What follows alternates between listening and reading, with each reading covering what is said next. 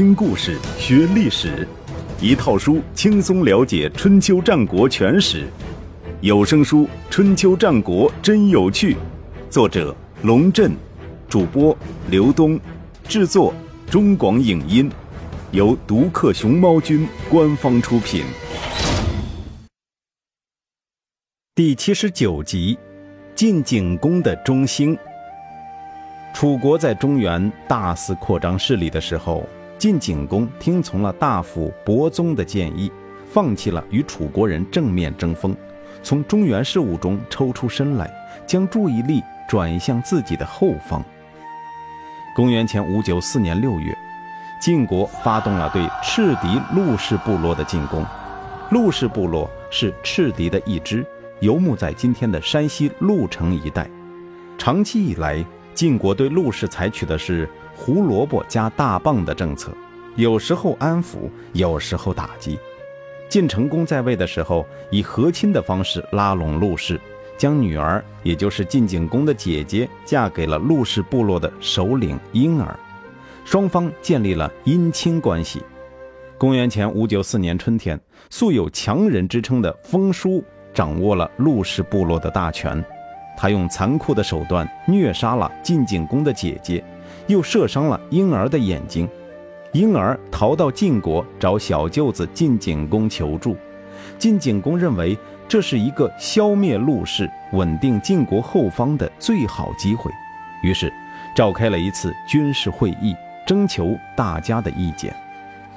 在这次会上，晋国各位卿大夫意见一边倒地反对进攻陆氏。理由是，封叔有三俊才，也就是封叔有三项过人的本领，不如等他死后再做打算。封叔有哪三项过人的本领？史料上没有记载。从《左传》的记录来看，封叔在赤狄部落应该是一个很有威信的人，否则当年赵盾也不会派胡射姑去找封叔商谈大事。听见大伙都异口同声地反对进攻陆氏，曾经力劝晋景公不要出兵救援宋国的伯宗，这次又站了出来，给出了一个完全相反的建议：一定要讨伐。封书有五宗罪，第一是不祭祀祖先，第二是好酒贪杯，第三是不听贤人重章的劝告，抢夺离氏的土地，第四是杀害我国公主。第五是射伤自己的首领，有这五宗罪，封叔就算手段再高强，又于事何补呢？要知道，一个人光有才而没有德，只能加重其罪孽。伯宗转身背对着大家，一摊手说：“现在大家都想等着封叔死后，陆氏后继无人，再对陆氏动手，这其实是坐失时机。”因为接替封叔的人也许没有过人的本领，但有可能是位有德之人。我们又以什么理由去讨伐有德之人呢？诸位大夫啊，你们不说讨伐有罪之人，却说什么等待无才之人，这不是很荒谬吗？伯宗的话正中晋景公下怀，他力排众议，派荀林父出兵讨伐陆氏。果然，晋军在曲梁地区大败敌军。封叔匆忙逃往魏国，魏国人将他抓起来送到晋国，被晋景公下令处斩。回想起来，自公元前五九七年邲之战后，晋景公的一系列表现都可圈可点。首先，他听从世会的建议，赦免了荀林父的死罪，并让他仍然担任中军元帅，说明他是个明白人。邲之战的失败，荀林父指挥不力，自然是一个原因，但更主要的原因是人心不齐。晋国的三军将领基本上是名门之后，他们仗着祖上的余荫，根本没有把荀林父这位主帅放在眼里，有的公然抗命，有的阳奉阴违，更有甚者，因为一己私利没有得到满足，就一门心思希望晋军打败仗，队伍带成这样。不是荀林父一个人的责任，而是自赵盾专权以来晋国的历史必然，可谓积重难返。晋景公下决心扭转这种局面，青丘之盟后，敌人入侵晋国，晋景公果断抓住机会，将桀骜不驯的上军副帅先谷判了诛灭九族之罪。这一招杀鸡儆猴，狠狠打击了那些名门之后的嚣张气焰，晋国的风气为之一整。其次，公元前五九五年，楚军围攻宋国，晋景公本来想派兵救援宋国。但是听了伯宗一席话，便放弃了那个打算。而这一次讨伐陆氏，群臣一边倒地表示反对，只有伯宗坚决主张要打。他又听从了伯宗的建议，结果打了一个大胜仗。这说明晋景公对形势有一定的洞察力，而且不顾置己见，只要有人点拨一下，便能做出正确的判断。曲梁之战正在进行的时候。晋国的宿敌秦国趁机发动了对晋国的攻势。这时候，秦国的君主是秦康公的孙子秦桓公，他亲率大军渡过黄河，抵达了晋国的府市。晋景公得到消息，立即从绛都出发，同时命令刚刚结束曲梁之战的荀林父将大军集结到蓟地，在那里举行了盛大的阅兵仪式。并宣布将敌人的土地全部并入晋国的领土。有条不紊地做完这些工作之后，晋景公亲自率领大军西进，抵达了洛城。这是一个晋国的地名，并非洛邑，与府市这个地方的秦军形成对峙之势。秦桓公的手下有一名猛将，名叫杜回，有万夫不当之勇。每次冲锋的时候，杜回都赤着胳膊，提着一把大的不像话的开山刀，冲在最前面，逢人杀人，遇马砍马，所到之处，晋军将士无不闻风而逃。晋国军中有一员武将，名叫魏科，其父魏抽是晋文公年代赫赫有名的勇士，但魏科似乎没有继承父亲的武勇，武艺平平。在晋国军中属于默默无闻的那种人。府市之战中，魏科的防线被杜回突破，他本人也被杜回赶得东奔西跑，狼狈不堪。这个杜回太可怕了。晚上回到营中，魏科仍然心有余悸。一闭上眼睛，杜回那张面目狰狞的脸和那把沾满鲜血的大刀就出现在眼前，把他吓出一身冷汗。想到明天还要和杜回对阵，魏科就更睡不着了，躺在行军床上翻来覆去，看着帐外的星星一明一灭。恍恍惚惚中，魏科听到有人在耳边说了三个字，他怔了一下，揉揉自己的眼睛，天还没亮，军帐中黑漆漆的，只有挂在床头的盔甲隐隐发出冷冷的光芒。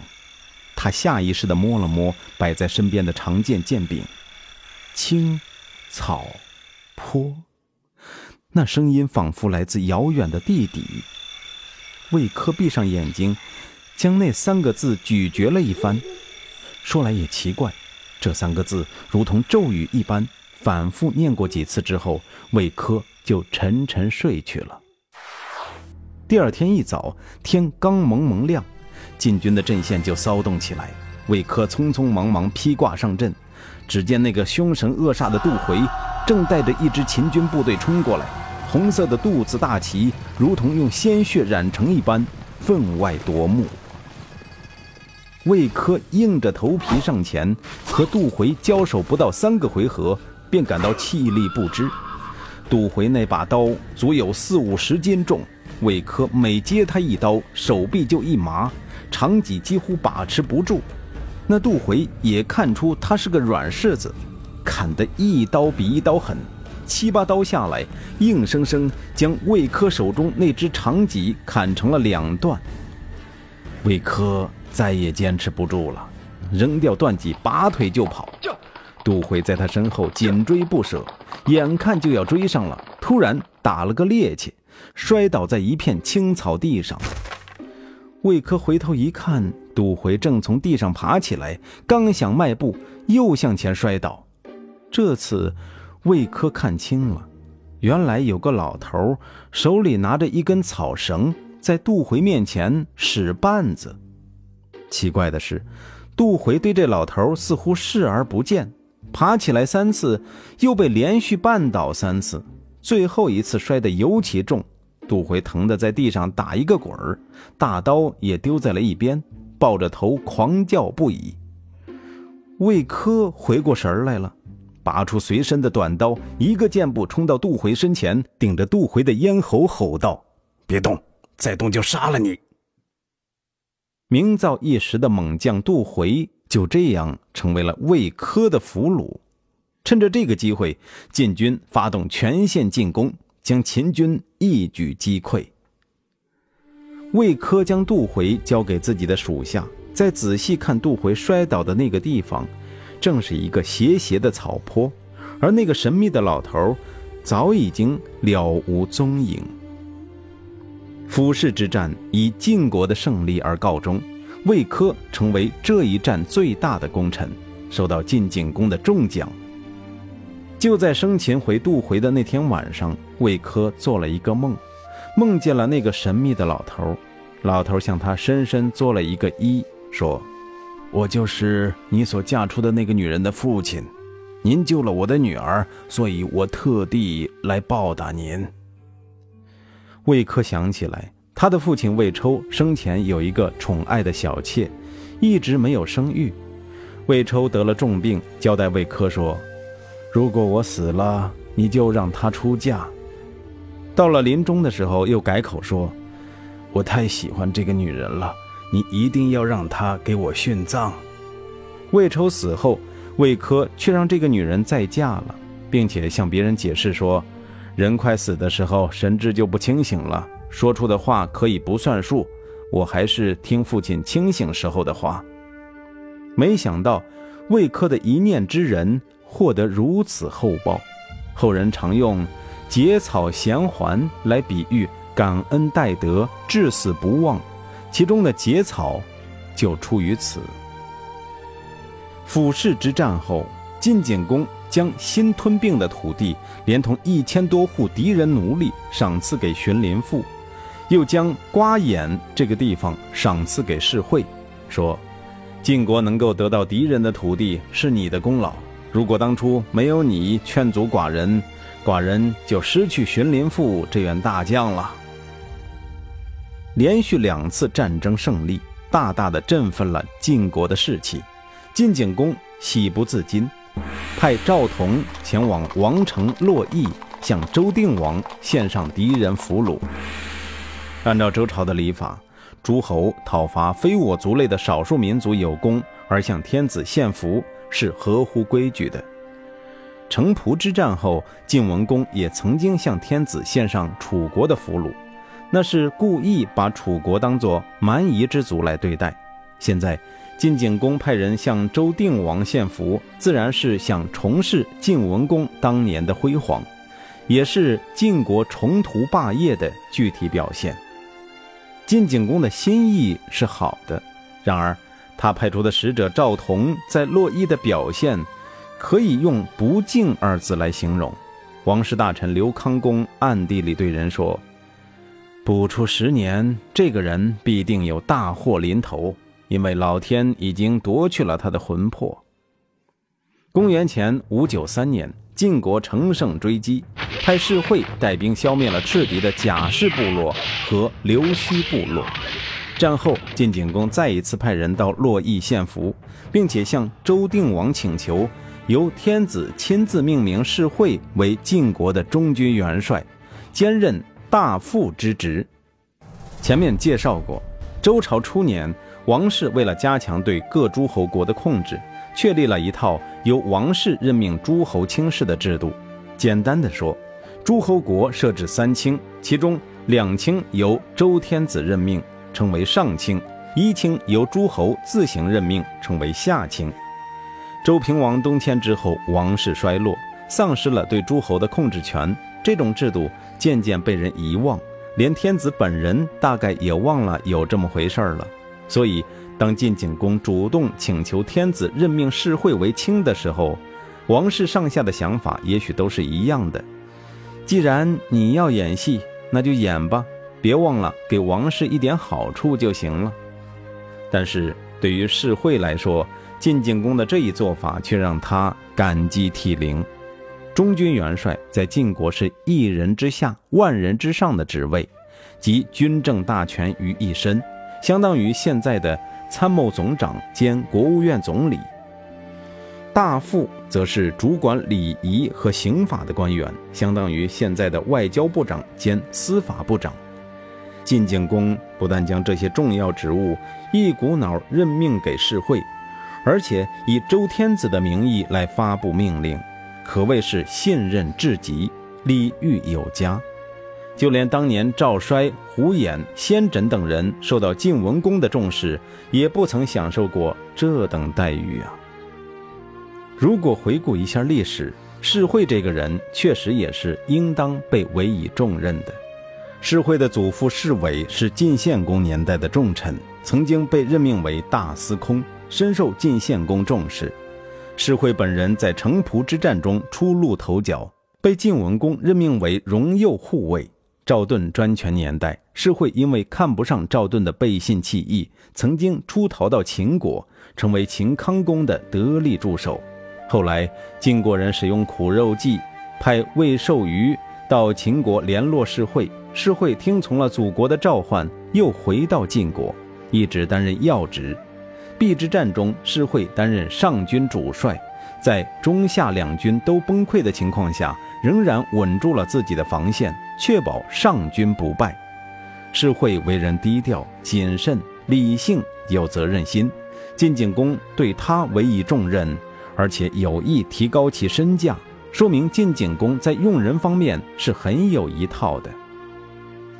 晋国朝野对于由世会来主持军政大局也一致看好。据《左传》记载，世会的任命一经宣布，晋国的盗贼立刻感到这是一场灾难，纷纷跑到秦国去谋生。一时之间，晋国的治安有了明显好转。大夫杨蛇直感叹道：“我听闻当年大禹提拔善人为官，不善之人赶快逃跑，说的就是这样的事儿吧？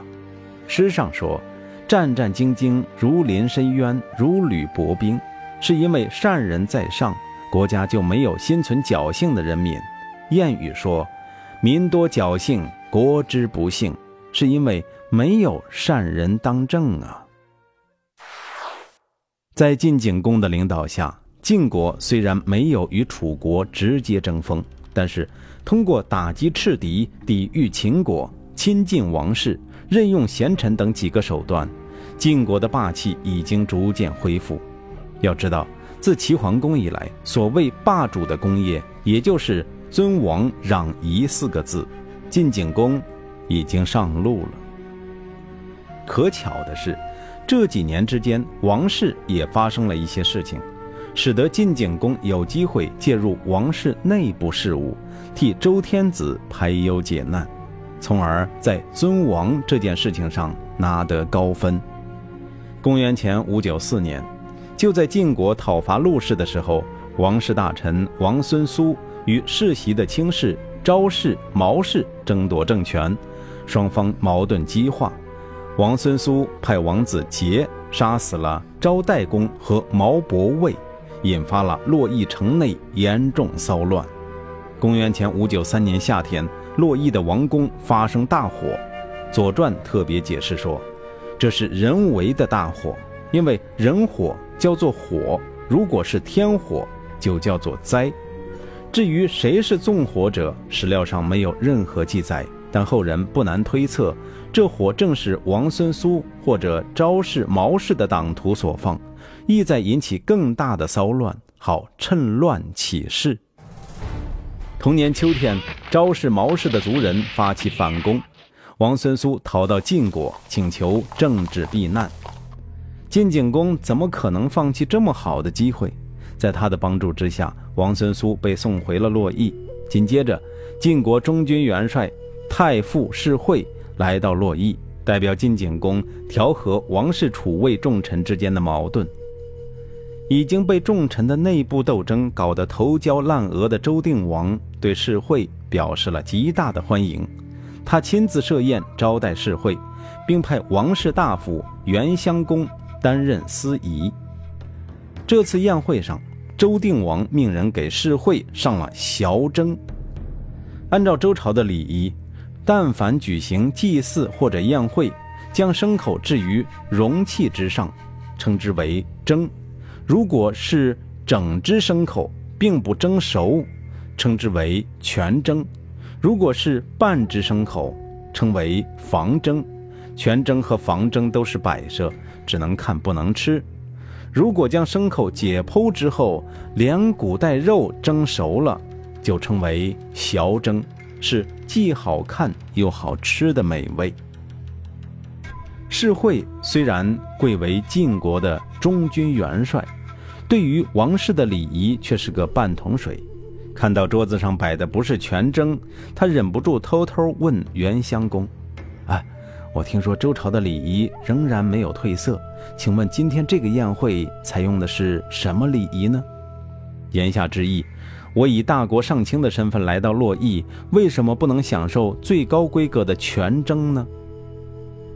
周定王听说这件事后，专门把诗会找来解释了一番，说：“老四啊，你难道没听说过天子祭天就用全征，天子与诸侯站立行礼就用房征，天子设宴招待同族的亲戚就用小蒸？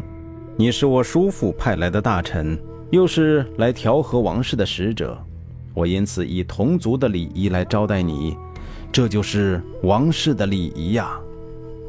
世会听了，对自己的一知半解感到非常惭愧，不敢再说什么，恭恭敬敬地向天子告退。回到晋国之后，便命人四处搜集周朝的典籍，并根据这些典籍来组织修订晋国的法度。